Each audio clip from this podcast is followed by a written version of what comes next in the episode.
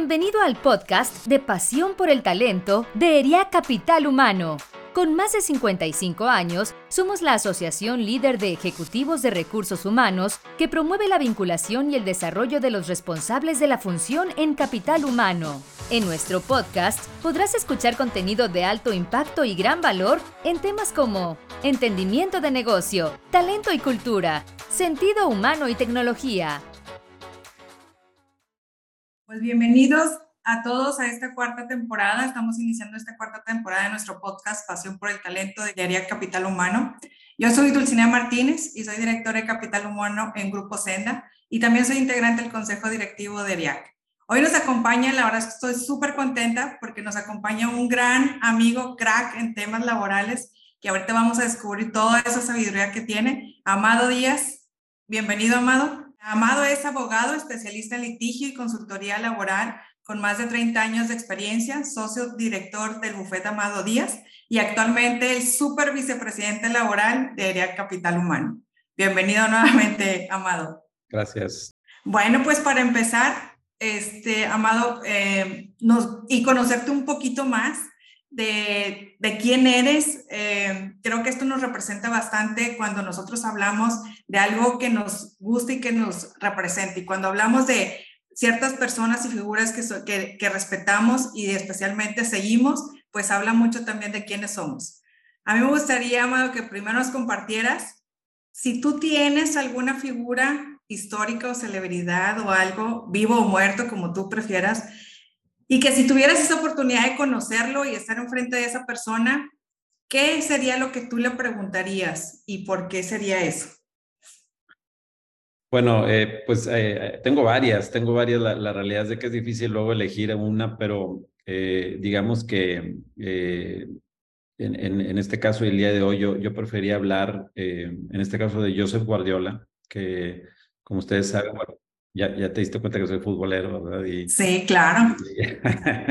Y, y, y, yo soy Guardiola, pues ha sido, eh, para, digo, para los que no son tan futboleros, pues ha sido técnico, eh, eh director técnico de fútbol. Él, él, él empezó esa, esa, etapa histórica del Barcelona, allá con, con, con Messi, ¿verdad? Cuando estaba muy chavo. Eh, y, y, la realidad, quiero hablar de él, digo, en breves términos, claro, porque tenemos tanto tiempo, pero pero eh, aquí lo importante y lo que yo me he fijado siempre y en mi carrera en general lo, he visto, eh, siempre he notado que en las organizaciones, en las empresas, eh, cuando tú hablas con la gente de las diferentes posiciones, desde, desde la más simple hasta la más compleja, ves siempre como que la forma de ser o el estilo de líder de esa organización. Eh, es, es muy claro y tú ves, o sea, cuando tú, hablas con la gente y la ves sonriente y la ves eh, agradable y la ves, eh, conoces al líder y lo ves igual. y a veces, por ejemplo, en otras que los ves así como estresados, como preocupados, ves al líder y también lo ves igual. Entonces, creo que en, en, en, una de las áreas donde mm, mm, es más drástico esto es en el fútbol o en los deportes en general, eh, porque el, líder, por ejemplo, en este caso el director técnico de un equipo, pues transmite mucho eso a sus jugadores. Si tú ves, por ejemplo, un director técnico que a lo mejor no ejerce tanta disciplina y tú ves equipos donde a los jugadores pues los expulsan eh, eh, o, o, hacen muchas faltas, y, y conoces al técnico y dices, pues, pues es obvio, está muy claro. Y ves otros equipos donde tú ves al técnico que es muy firme con, las, con, con, la disciplina táctica, por ejemplo, y tú ves a los jugadores que todos están haciendo su labor y tú estás haciendo su, sus, sus eh, responsabilidades, eh, no se hacen expulsar, eh, los amonestan poco. Entonces, notas mucho eso y soy Guardiola creo que ha sido un ejemplo de eso porque siempre ha transmitido a sus equipos pues esa, esas instrucciones, esa disciplina táctica, esa disciplina, esa disciplina técnica eh, que provoca que obviamente tenga mejores resultados. Pues es un técnico que incluso también, otra cosa que me gusta de él es que ha salido de su zona de confort. O sea, estando en el Barcelona y habiéndolo ganado todo con el Barcelona, él podría haber seguido en el Barcelona 10 años más. Y dijo, no, quiero explorar algo más, quiero ver. Entonces me voy a la liga alemana y dirijo al, al, Bayern Múnich y, y, y, quiero ganar también cosas con el Bayern Múnich y lo logró, ganó algunas, varias ligas con el Bayern Múnich. Y, y, después dijo, bueno, pues ahora me quiero salir de esa zona de confort y ahora me voy a la Liga Premier y, dirijo al Manchester City y también ha ganado ligas con el Manchester City. Entonces, la verdad es que creo que ha sido un ejemplo él de, de liderazgo en sus jugadores, porque vaya que en, en materia de, de, deporte no es fácil dirigir un equipo eh, eh, en este caso de fútbol, eh, con, con, jugadores que, que, tienen, que están en el máximo nivel, todos los egos que tienen los jugadores. Entonces, la realidad es de que creo que ha sido muy importante. Y luego hay que recordar que incluso Joseph Guardiola estuvo en, anduvo aquí en México porque él jugó ya en, en la parte final de su carrera como futbolista.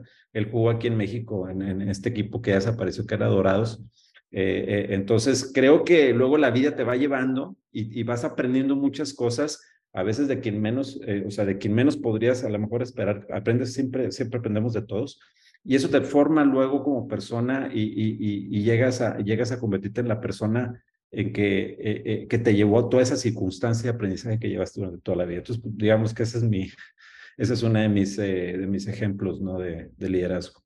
Fíjate que el tema del liderazgo a mí me apasiona mucho, pero hay una pregunta así compleja que de repente incomoda en conversaciones porque, y me gustaría ver tu opinión, ¿tú consideras que un líder nace o se hace?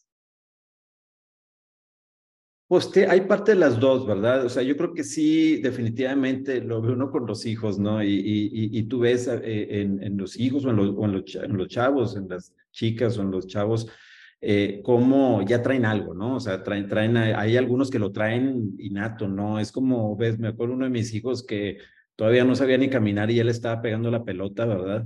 Eh, eh, y, y, dices, oye, este le gusta el fútbol y, y, otro de mis hijos le pasaba una pelota por un lado y le llamaba la atención, ¿verdad? Entonces, ya, entonces ya, ya, lo traen, o sea, la verdad es que muchas veces ya lo traen, pero eso no quiere decir que no lo pueda uno desarrollar. Que o sea, no lo puede desarrollar. Exacto, hay personas que no lo traen, pero la vida, las circunstancias, a veces el mismo interés eh, empieza a provocar que, que, que, haya un interés de esa persona en desarrollar liderazgos. Y, y, y, hay muchos que lo hacen, o sea, hay muchos que lo hacen, incluso hasta mejor que los que se les da natural. Entonces, eh, eh, creo que hay de las dos, definitivamente. Eh, Coincido completamente contigo, porque sí, sí es algo que alguien puede traer ya de nacimiento, sin embargo, se puede formar. Y especialmente cuando somos convencidos que la parte de aprendizaje es importante y como tú ahorita lo mencionabas, tener a alguien que admiramos realmente es, es un constante aprendizaje y es algo que quisiéramos llegar a alcanzar. Y en temas de liderazgo creo que eso es súper importante porque en la medida que vamos creciendo profesionalmente y nos vamos rodeando de gente que eh, sabe en el sentido del manejo y desarrollo de la gente, del talento, que precisamente pues, son los fundamentos que tiene ERIAC para su formación, es, el tener buenos líderes es algo que realmente impacta en los equipos de trabajo. Oye, bueno, Amado, y hablando de liderazgo y en temas de organizacionales, vamos empezando a entrar en materia de temas de tu dominio perfectamente. Y algo que nos ha venido y que hemos estado eh, enfrentando en los últimos años eh, en temas laborales dentro de las organizaciones y que está tomando demasiada relevancia. Algo a lo mejor este, este de temas laborales mm, en algún momento, de alguna, de alguna manera, no quiero decir que se apagaron, pero eran fácil llevarlos, pero ahora hemos enfrentado con a través de este nuevo gobierno diferentes cambios a las reformas laborales que ha venido a, sí, de inicio a preocupar a las organizaciones y cómo se están moviendo las cosas, porque realmente estamos enfrentando cosas que son nuevas. Y ahorita que estamos arrancando este 2023, pues no es la excepción, porque vamos arrancando a partir del 1 de enero con actualizaciones a la reforma de vacaciones, que ya venía a lo mejor platicándose mucho de ellas, pues ya entra en vigor el, el pasado 1 de enero. Y bueno, pues también otras, eh, otras este, actualizaciones que se vienen eh, a reflejar con temas de, de pensiones, eh, toda la, la, línea y la vida sindical dentro de una organización. Y esto pues obviamente nos ha mantenido un poco estresados y entretenidos en este año. Y pues bajo este contexto, a mí me gustaría conocer tu opinión de por qué es importante que los profesionistas de recursos humanos tengamos muy presente esta agenda laboral en este año y bueno, en, en los años recientes y lo que vienen adelante. Bueno, eh, porque creo que definitivamente estamos viviendo una época muy distinta a la que tal vez vivimos hace cinco años, porque, cinco y antes, ¿verdad? Por, por, por tanto, tantos cambios. O sea, estamos viviendo cambios constantes, constantes. Desde el 2019 que se hizo esa gran reforma laboral eh, derivada de la renegociación del, del, Tratado de Libre Comercio, ahora TEMEC, pues eh, hemos tenido cambios eh, abruptos, cambios constantes, fuertes, con impactos. algo que ha pasado tal vez en esta administración gubernamental es que pues se avientan los cambios a veces, en algunos casos, sin, un análisis integral de los impactos y de la trascendencia que puede tener a nivel pues de, los negocios, de la gente. Eh, y, bueno, pues lo que, nos, lo que tenemos que hacer nosotros es ir, ir conociendo bien esos cambios y, obviamente adaptarnos a esos cambios, adaptar nuestros esquemas y nuestras prácticas para efecto de que el negocio, las empresas, las organizaciones puedan salir adelante, ¿no? Eh, sin que se vea afectado tanto la parte económica como la parte humana, porque pues, las dos cosas tienen que ir de la mano, ¿no? En función de, de, que, de que la parte humana es fundamental para que las empresas y las organizaciones se desarrollen, pero también, pues todos sabemos que para que eh, eh, haya negocios y haya empresas, pues tiene que haber eh, inversionistas que quieran entrarle, ¿no? Y, para entrarle, pues obviamente cualquier inversionista, y es lógico, pues requiere tener un retorno, ¿no? Entonces, es, es, eso es lo importante. Yo lo que siempre he planteado es que tenemos que buscar o tenemos que eh, em, pues profundizar en el interés de conocer estos cambios eh, y conocerlos eh, en una forma pormenorizada, precisa, eh, tener bien, los bien estudiados todos los aspectos para poder tomar las mejores decisiones, porque si no tenemos ese estudio y ese análisis, no vamos a poder tomar las mejores decisiones y vamos a sufrir como organización, ¿verdad? Definitivamente. Sí, de acuerdo contigo. Ahora, en esta situación em, que estamos enfrentando y, seguramente que vendrán cosas adicionales, ojalá que no, pero es que no sea tan complicado y que no nos agarre tan en frío como años anteriores, pero ¿cómo tú consideras que los líderes, hablando ahorita de liderazgo, que los líderes deberíamos estar alineados o actualizados o, o qué es lo que deberíamos estar haciendo para mantenernos presentes y sobre todo activos y reaccionar de una manera más rápida, con una seguridad que también lleve una tranquilidad a la fuerza laboral, porque realmente también todos estos cambios también traen inquietudes al personal. Claro, bueno, eh, definitivamente tenemos que eh, estar eh, en, el, en, la intención de, de, conocer todos estos cambios, o sea, de, de, de, ver y de leer esa información. Eh, sobre todo para la gente que está dedicada al capital humano, tenemos que buscar eh, conocer los cambios, eh, escuchar opiniones, entenderlos, entender los cambios para efecto de, de, poder, como decía hace un momento, tomar esas, esas decisiones, em, ver los porqués y luego buscar los cómo, ¿sí? porque a final de cuentas, eh, lo importante también es cómo vamos a implementar estos cambios en nuestra organización y, también entender que eh, eh, cada organización es distinta y lo que a lo mejor a una organización le funciona, a la otra no le va a funcionar. Entonces, tenemos que ser muy cuidadosos en, en, entender la circunstancia de, nuestra organización para efecto de tomar las decisiones adecuadas en la implementación eh, de acuerdo a las circunstancias y características particulares de cada empresa, o de cada negocio. Eso es lo que yo creo más importante, interesarse por estudiarlos, interesarse por entenderlos, no nada más decir, ah, es que eh, eh, alguien me dijo esto, ¿verdad? No, o sea, o en internet dice esto, porque luego me he encontrado unas cosas en internet que, que, que, que, que, que se señalan ahí que están incorrectas y, y, y por eso es importante profundizar y entender, ¿no? Es que hasta los médicos te dicen que realmente lo que está en Internet pueden ser opiniones malformadas que crean realmente una confusión. Los otras me mandaron, me mandaron, oye, eh, que, que hay que dar tantos días por fallecimiento porque así dice la ley. Y, y, les digo, no, la ley no viene nada de días por fallecimiento. Y dice, sí, y me mandan el artículo. Eh, y un artículo que no tiene nada que ver, porque ese artículo es, está en el capítulo de la jornada de trabajo, o sea, no tiene nada que ver con días de fallecimiento. Y alguien, era una opinión, simplemente era una opinión de alguien en alguna parte. Alguien, no, alguien aseguró que ese artículo establecía eso y lo mandó, y probablemente a lo mejor había una iniciativa de, de reforma que, que, en ese sentido, pero que nunca se aprobó, ¿no? Pero alguien aseguró que, que existía ese artículo y no existía.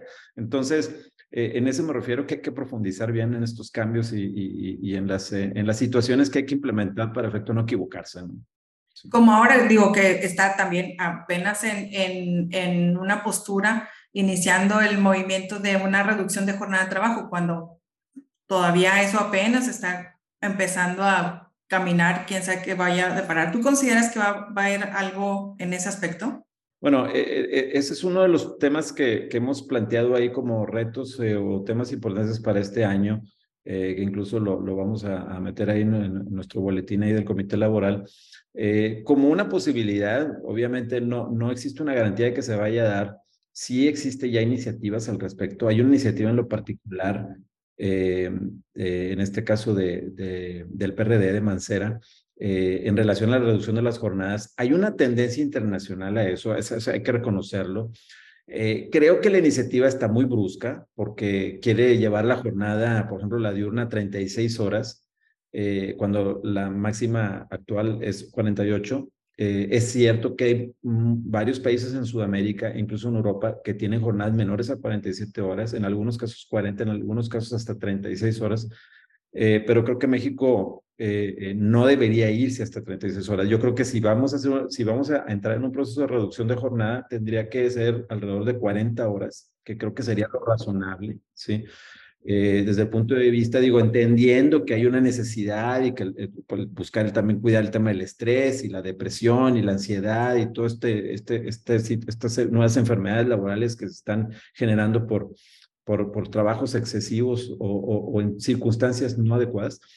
Pero al final de cuentas, eh, también hay que entender y hay que cuidar el tema de, de, no acabarnos a las empresas, porque, porque digo, como tú dijiste, acabamos de tener una reforma de vacaciones que, que tiene un impacto económico importante, que era necesario y que estábamos muy atrasados, teníamos 52 años sin mover a las vacaciones, estamos de acuerdo, pero el problema es de que como que parecería que todo lo quieren hacer en un solo momento, ¿no? Y, y, y están las vacaciones y luego está el, el, el, la reforma del sistema de pensiones que, que entró ya eh, en efecto, digamos, en la parte económica a partir de este año, que también trae un impacto. Eh, entonces, pues, no podemos hacer todo a la vez, ¿no? Entonces, es un problema que tenemos que eh, ver y estudiar adecuadamente. Yo creo que en el momento, si es que esto lo, lo generan, no es seguro que vaya a suceder este año, pero sí puede suceder. Si es que lo generan, pues estoy seguro que el sector privado va, va, va a empezar a, a, generar, eh, no, no digo presión, pero sí cierto cabildeo para efecto de, de, de tratar de encontrar una mejor forma de, de, de meterle solución a esto para no tampoco impactar a las empresas, independientemente de que, claro, que no podemos desconocer eh, desde el punto de vista de sentido humano la necesidad de que la gente pueda trabajar en un ambiente un poco, un ambiente más, más eh, armónico eh, y no de, de, de, de, total estrés y, y, y total eh, presión, ¿verdad? Pero, pero bueno, así, así está el tema, ¿no? En esa parte.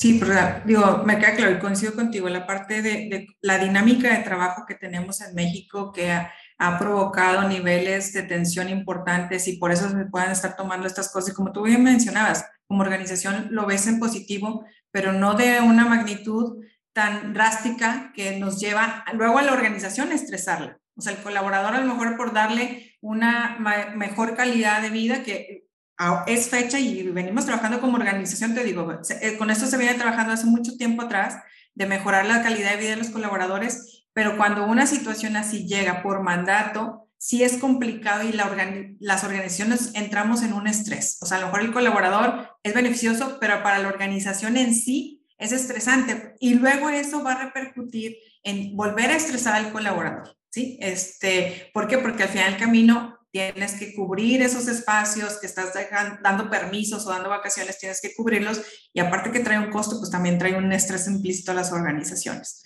De este sentido... Queremos si quitarle, vamos... perdón, queremos quitarle el estrés a, a, al ambiente laboral cuando estamos estresando demasiado al capital, a, a, las, a los responsables de capital humano y a los responsables... No, aparte, digo, una cosa sí es a, a, los responsables de recursos humanos, pero también a la organización per se, a la operación. ¿Por qué? Porque te va a faltar colaborador al momento de estar dando más vacaciones y la reducción, si, si procede este tema de reducción de jornada, pues vas a requerir incrementar plantilla y eso trae por sí un, un, costo y luego los ingresos van a seguir siendo los mismos. Entonces, yo siento que entramos en un círculo vicioso que nada más estamos estresando. Y creo que la recomendación que tú dices, bueno, si vamos con esto gradualmente, va a ir siendo más mesurado para las organizaciones y nos podemos preparar de mejor manera. Bajo este contexto, Amado, y conociendo la situación, no, y no quiero entrar mucho en temas políticos, pero ¿Tú crees que en algún momento ese, esa propuesta o ese pensamiento también en las posturas que genera estas nuevas reformas, verdaderamente hay un momento en donde efectivamente nos den oportunidad que los cambios que quieran hacer, que seguramente traen cosas positivas, sean de manera gradual o nos, va, nos seguiríamos mejor preparando a estar en un este, entorno más reflexivo de hay que estar ah, bajo una situación de sorpresa y correr como lo hemos estado haciendo. Creo que, que en materia de, la, de las jornadas o de la reducción de las jornadas, eh, el ideal es que fuera gradual. Creo que el sector privado sí lo pediría, eh, pero ya ven lo que pasó con las vacaciones, que el sector privado, el sector patronal, pues pidió que fuera gradual y pues nomás no sucedió, ¿verdad? Entonces, eh, si tú ves y te vas un poquito para atrás, pues tuvimos, tuvimos la reforma, la reforma a la subcontratación eh, que obviamente también tuvo un impacto en tema de PTU importante. Y lo tuvimos la reforma eh, en, materia de teletrabajo. Y luego venimos a lo de las vacaciones. Eh, y ahora están hablando de la jornada, están aventando todo a la vez, ¿verdad? Entonces, es, es un verdadero tema. las empresas están luchando. Ahora, creo yo, y como tú dices bien, sin meternos tanto en política, pero creo yo que no están las circunstancias políticas ni económicas en la mejor forma, ¿no? Están, traemos varios temas ahí. Eh, em, eh, digo, afortunadamente acaba de salir la, la resolución a, a, este planteamiento que se hizo en materia automotriz eh, a nivel comercial. en donde México y Canadá salieron bien, muy bien libradas en esa resolución. Y eso es bueno, pero traemos otros conflictos de energía y tenemos otros conflictos ahí eh, relacionados con el, tome, con el Temeque, que en un momento dado también eh, eh, no hay como que mucha claridad en tema de inversión. O sea, los inversionistas, digamos, como que como que no están así como que tan claros de que exista la certidumbre, sobre todo por temas de inseguridad y por temas también de, de, de, de una, un plan político y social así claro. Entonces, pues eso también nos afecta, e independientemente incluso tenemos la ventaja por, por, por, por, el, conflicto este que ha traído Estados Unidos con China en los últimos años y que a nosotros nos hace más atractivos para efecto de poder invertir, eh, el famoso nearshoring. Entonces, eh, en ese sentido, creo que eh, traemos un ambiente de incertidumbre que tal vez no es el más propicio para hacer este tipo de reformas, eh, como, como dicen, de gran calado, ¿verdad? Y, y, y bueno, pues tendremos que esperar y ver qué es lo que sucede y tratar de adaptarnos como organizaciones y con la expectativa de que vendrán tiempos mejores. Yo creo que vendrán tiempos mejores, pero pero bueno, pues por lo pronto para eso estamos, estamos para, para ir buscando soluciones a los problemas, ¿no? Y soluciones también a estos nuevos cambios que nos, que nos, estamos enfrentando. ¿no? Sí. Perfecto. Oye, Amado, con todo esto que tú mencionas y, y por lo que pueda llegar a venir, creo que es necesario en las organizaciones generar verdaderamente una cultura laboral. Como recursos humanos, ¿cómo consideras que deberíamos de estar asegurando que estas este manejo del entorno laboral en las organizaciones se vuelva una cultura dentro de la organización? Bueno, yo, yo considero que mm, hay que establecer una, digo, todas, todas las empresas en general tienen una visión y tienen, y tienen valores y tienen principios. Y, yo creo que lo más importante de todo es pues, llevarlos a la práctica, porque de, nada sirve, o de poco sirve más bien tener, digo, está bien tener los principios y los valores y todo esto bien venido, pero hay que llevarlos a la práctica. Eh, y hay que llevarlos a la práctica con todo mundo, incluso también con la gente operativa, con el sindicato, cuando se, tenga sindicato. Entonces, todo esto, pues digo, es, es importante eh, eh, tener los mecanismos o los esquemas para poder que esa cultura, esa visión se permee realmente en la gente eh, y que la gente esté contenta y esté satisfecha de que esa visión se está realmente llevando a la práctica, porque luego el problema en algunas empresas es que pues sí se tiene la visión, sí se tiene la cultura, pero, pero la práctica no se realiza. Entonces, eso creo que es muy, muy importante. llevarlo a la práctica. Muy bien. Oye, Amado, eh, reconociendo el trabajo que tú has hecho como, como vicepresidente del área laboral dentro de ERIAC y también responsable y líder del comité laboral, ¿cuáles tú consideras que son las prioridades que deberíamos de tener consideradas para este 2023? Mira, em, eh, eh, esa pregunta la esperaba porque es la que me da pie a, a, precisar y, y a, sugerir varias situaciones importantes. La primera y la más urgente es de que eh, hay que recordar que ya el plazo para la legitimación de los bonos colectivos eh, ya vence el primero de mayo de 2023, eh, o sea, este año. Ya, ya, ya tenemos solamente prácticamente tres meses, o sea, porque para el primero de mayo ya deben estar todos legitimados.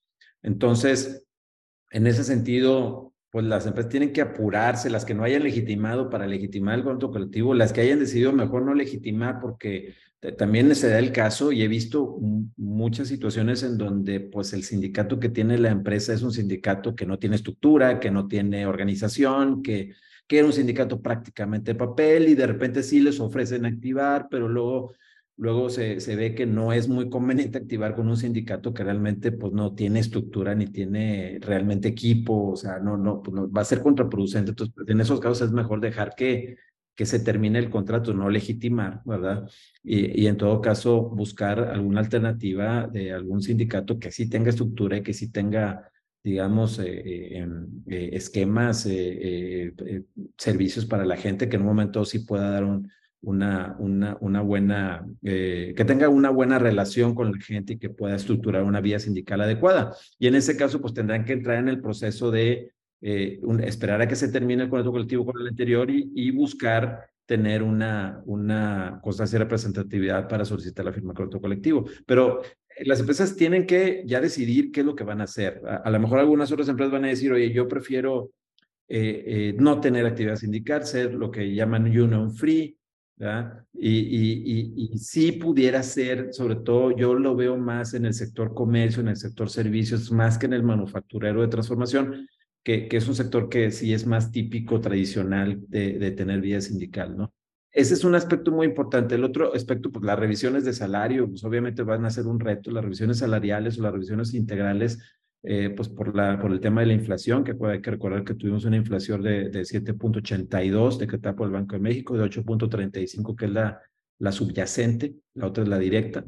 Y, y, bueno, considerando la inflación, pues eh, saber que pues las revisiones van a andar alrededor de eso. Los sindicatos siempre van a buscar un poco más de inflación, o sea, siempre van a buscar que la gente recupere la inflación y que tenga un poco más de eso. Hay algunas empresas que no podrán, hay otras, algunas empresas que revisarán únicamente la inflación, a lo mejor algunas otras ni siquiera en eso, pero pues es un tema de analizar la situación particular de cada empresa eh, y, y, también la relación con el sindicato eh, y, y, lo que en un momento es el sindicato usted pudiera estar dispuesto a negociar. Yo estimo que la banda de, la de las negociaciones van a andar entre 7 y 9%.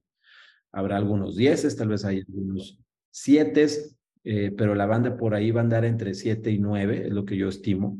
Eh, y, y, claro, insisto, o sea, habrá empresas que a lo mejor ya sus tabuladores están muy altos y que en un momento puedan tener un poquito más de flexibilidad. Hay otras que a lo mejor, al contrario, sus tabuladores están muy bajos y tendrán que apretar un poquito más los, digo, dar mayores incrementos.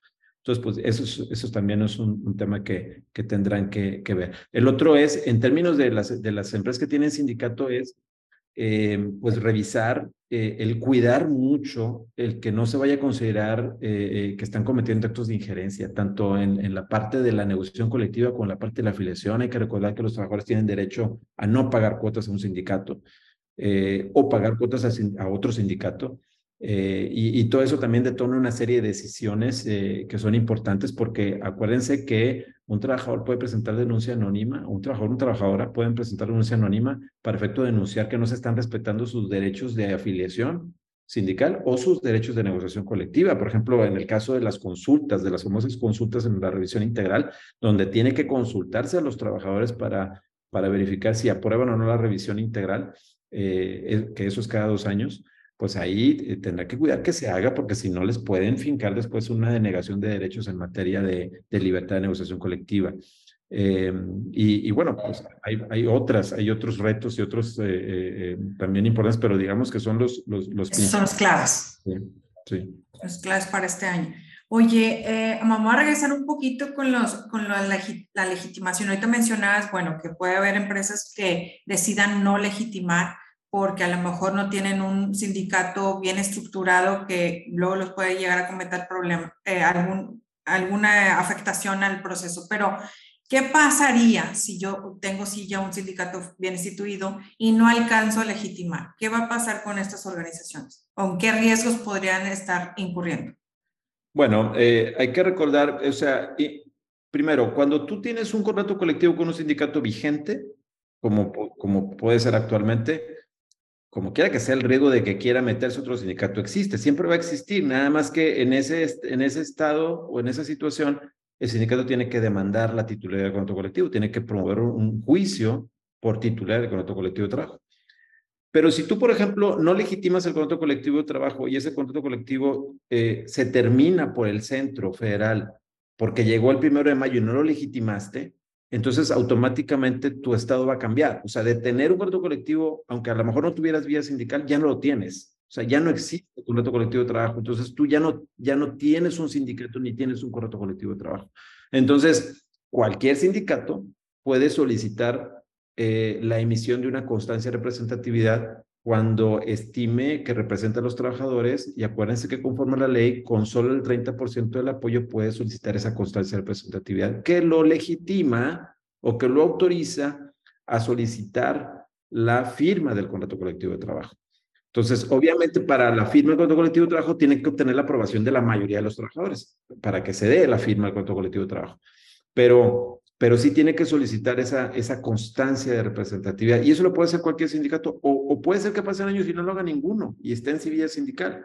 Pero eh, la, la, posibilidad de que eso suceda es porque ustedes sí quieran que suceda como empresa, y en donde ustedes pueden motivar a lo mejor a la gente o plantear a la gente, busquen su sindicato o proponerles un sindicato para que eso suceda. O la otra es simplemente no hacerlo, porque la gente incluso cree que no lo necesita, que esa es otra opción. O sea, eh, el tener una relación tan armoniosa y tan cercana y directa con la gente, eh, que la gente dice, oye, yo no necesito sindicato, la empresa me da todo lo que yo necesito. O sea, eh, entonces esa es otra alternativa. no, no muy común, pero esa es otra alternativa. No muy común me refiero en cuanto a que no, no hay muchas empresas, sobre todo de transformación a manufactura, que no tengan a lo mejor sindicato vía sindical. Entonces, eso es otra alternativa que puede darse. Perfecto. Bueno, pues la verdad es que ha sido muy valioso para las organizaciones, Amado, estos tres puntos que habrá que priorizar en materia laboral durante este 2023. Hablamos de, bueno, lo acabamos de concluir la parte de legitimación de los contratos colectivos, también la parte de cuidar el, no tener injerencia en las revisiones de contratos colectivos que la mayoría revisamos en el arranque del año, este, la gran mayoría de las organizaciones, y bueno, pues también estar muy pendientes de, acuerdo a lo que cada organización eh, le, le dé abasto en, todo lo que es el proceso de ahora los incrementos anuales y cómo se esté comportando el mercado. Eh, Amado, no sé si hay algo más que tú consideres que deberíamos estar tocando para compartir con todos nuestros asociados. Ya, ya digo, para terminar, hay tres temas importantes. Bueno, uno que incluso eh, por ahí, por parte del Comité Laboral, enviamos también ahí un boletín sobre esta reforma que cuando todos andamos deben posadas y todo eso, se, se hizo una reforma ahí al, reglamento de, de, control de tabaco. Eh, hay, una, hay una serie de ajustes que las empresas van a tener que hacer en esa materia, entonces ya, ya enviamos por ahí algunas información sobre eso para que la tengan ahí más clara. Eh, eh, que, que, ese es otro ejemplo de tantas cosas que estamos teniendo de cambios. Eh, y, y, las otras dos que están pendientes, que por ahí como que se han quedado medias olvidadas, pero, pero que van a salir y seguramente van a salir en este 2023 y son parte de los temas fundamentales, es la, la, NOM, la, la, la, norma oficial mexicana 037 en materia de teletrabajo. Acuérdense que esta NOM tiene el objetivo de, de, em, establecer o regular con más detalle el tema de seguridad y salud en materia de teletrabajo. ¿Sí? Entonces van a devenir también varias obligaciones y varias cosas. Ya, se publicó un proyecto. Es importante no confundirlo porque hay mucha gente que piensa que, bueno, ya está. No, no, no está. Es un proyecto eh, que, se, que se publicó para consulta de los sectores y que está en ese proceso de, terminar esa consulta para luego ya emitir la definitiva. Probablemente hay algunos cambios porque los sectores, eh, las asociaciones, las cámaras han hecho algunas propuestas y, bueno, ya en su momento tendremos esa versión definitiva. Y la otra es la tabla de enfermedades, de, la tabla de enfermedades de la Ley del Trabajo que se, se va a actualizar, que, que, que durante muchos años no, no se tocó esa tabla. Eh, y que ya se va a actualizar, eh, que también se publicó un proyecto eh, que, también se publicó para, para, efectos de consulta, pero que todavía no se ha emitido en forma definitiva y en esa tabla pues están agregando muchos padecimientos nuevos o, que no estaban antes al menos, entre ellos, por ejemplo, el tema del COVID, eh, lo de la ansiedad, lo de la depresión, el estrés, obviamente derivados de, de, la parte laboral, por ejemplo, en el caso de la mujer, pues la pérdida del embarazo, que, es, que puede ser provocada por factores químicos o por factores eh, eh, eh, biológicos, ¿no? Derivados de la fuente de trabajo, del trabajo que se está haciendo. Entonces, en, en ese sentido, sí es importante tenerle seguimiento a eso porque pues, son enfermedades que antes no estaban y que ahora ya van a estar y que ya se pueden considerar como riesgos laborales. Entonces, ese es el, el, tema que en un momento dado también son temas ahí importantes. ¿no?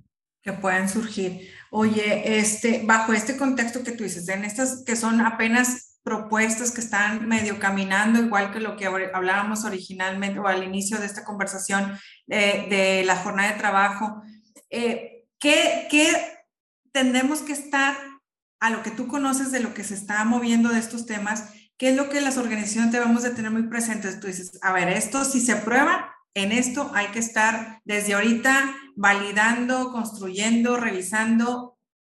Bueno, en materia de jornadas de trabajo, eh, creo que sí eh, va a generar un impacto mayúsculo. es que ese, ese, trae un impacto económico muy fuerte. No, no, no. Moverla a las jornadas de trabajo es, es una, es una parecer, parecerá o creo que será una locura desde el punto de vista de los cambios que tendrán que hacer, los cambios eh, logísticos que tendrán que hacer las organizaciones, ¿verdad?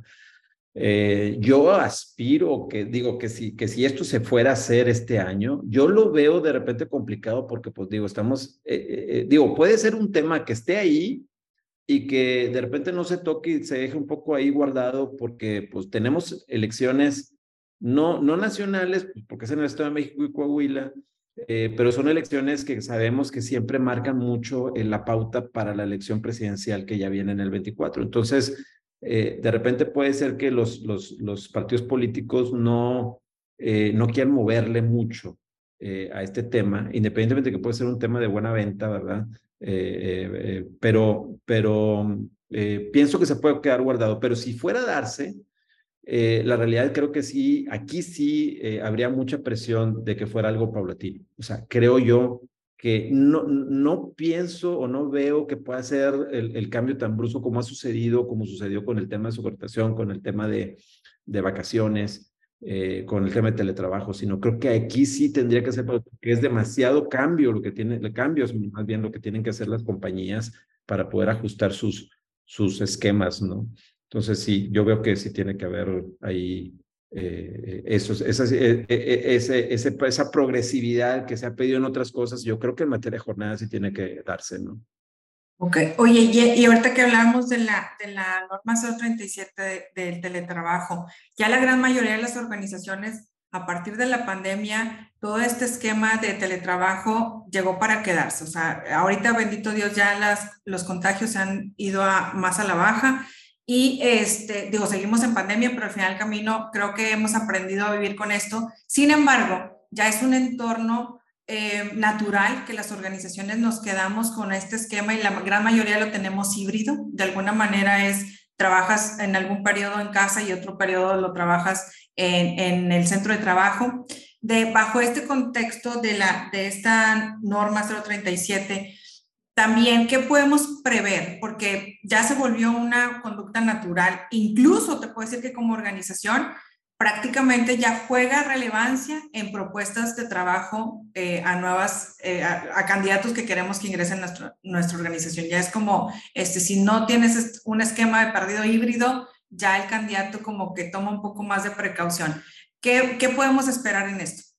Bueno, mira, e, es que hay que analizar ahí los pros y contras, porque eh, tú ya hablaste de algunos pros, ¿verdad? Y, sí, e, evidentemente es un tema de flexibilidad laboral que es importante y la gente, le, a mucha gente le gusta, no a toda, porque lo hemos visto que hay gente que no le gusta.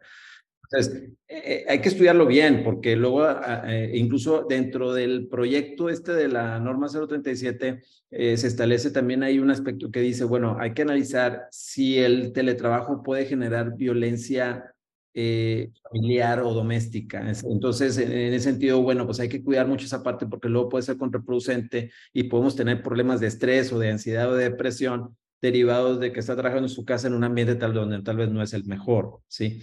Entonces, en ese sentido, yo creo que eh, hay que analizar esa parte, lo dice, lo dice el proyecto, eh, en donde hay que estar siempre monitoreando que las cosas estén dándose bien. La otra es el tema de verificar, de poder hacer revisiones o visitas al, lugar donde esté trabajando la persona, en este caso en su casa, obviamente siempre con autorización, para verificar que estén las condiciones eh, adecuadas de seguridad y salud. Porque... ¿Tú crees que retomará un boom los estudios socioeconómicos que te incluyen las visitas domiciliarias? Como organización hace tiempo los dejamos de hacer pero bajo este contexto yo creo que tú consideras que deberíamos estar considerando eso. Pues eh, definitivamente que sí, eh, claro, lo, tendrá que decir cada empresa, pero también tendrás que poner en la balanza el tema de riesgos contra ventajas, porque pues dices, bueno, eh, vamos a pensar que una persona dice, no, pues es que yo no quiero que entres a mi casa. Pues está bien, eh, estás en tu derecho de, de, de, no permitirlo, pero pues, entonces no te puedo autorizar eh, que, que labores en teletrabajo porque yo no tengo ninguna seguridad, ahora sí que no tengo ninguna seguridad de que tengas condiciones de seguridad o de salud adecuadas para trabajar. Entonces, eh, esos son los temas que se van a, presentar, ¿no? Y ahora también puede haber empresas que digan, oye, es que la verdad es que tengo mucha gente en teletrabajo y nunca he tenido un problema en, en, en, en años. Entonces, pues pues, no me, no me es tan importante irlos a visitar porque realmente no tengo problemas.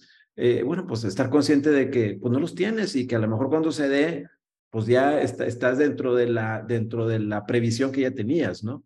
Entonces, ese es el análisis que tendremos que hacer y obviamente pues eh, tendremos que ver la norma ya como quedó para efecto de cuidar el cumplir, porque hay que llevar también ciertos registros de las personas que están en teletrabajo. Eh, y, y, también considerar que incluso la propia ley habla que cuando una persona está en teletrabajo el 40% de su jornada, eh, no, no, no, tienes que cumplir con las normas de teletrabajo, ¿no? Entonces también hay una, hay una parte ahí, ¿no? Que tú puedes decir, bueno, pues, pues que trabaje presencial tres días y dos días esté en teletrabajo y me evito de cumplir con las normas de teletrabajo, ¿no? Entonces, eh, hay, alternativas, obviamente que empresa tendrá que estudiar las que le convengan eh, de acuerdo a sus circunstancias y a la, también a las circunstancias y la situación de su gente, ¿verdad? Perfecto. Bueno, pues Amado, la verdad es que ha sido de gran valor toda la información que nos compartiste. Como organización te digo que todo esto nos representa un valor incalculable porque todo, como lo mencionamos al origen, es están siendo cosas nuevas, cosas que están a lo mejor ya existentes, pero que se están refrescando de una manera que nos puede meter en un conflicto. Y todas tus recomendaciones, pues la verdad es que nos ayudan mucho para enfrentarlos y estar preparados. Eh, no sé si hay algo más que quieras compartir. Pues nada más agradecerte a ti, Ariak, por la invitación y, y, siempre con gusto de platicar estos temas. Podríamos estar aquí platicando ahora sobre, sobre más cosas, pero, pero bueno, también hay, hay límites de tiempo y, y, siempre a la orden y con gusto de, de, atender cualquier, cualquier duda o cualquier eh, tema que en un momento dado pueda ser de interés o pueda surgir. Perfecto, pues te agradecemos muchísimo. Y bueno, pues también agradecer a la audiencia que nos está escuchando y bueno, pedirles que estén eh, pendientes de los próximos episodios que se van a presentar aquí en este podcast de Pasión por el Talento. Y bueno, pues nos vemos pronto y nos escuchamos también. Hasta luego. Gracias. Saludos a todos. Gracias por habernos escuchado. Te invitamos a seguir nuestro podcast en Spotify, Apple Podcast y Google Podcast. También puedes seguirnos en nuestras redes sociales. Encuéntranos como ERIAC Capital Humano. Te esperamos en el siguiente episodio de Pasión por el Talento.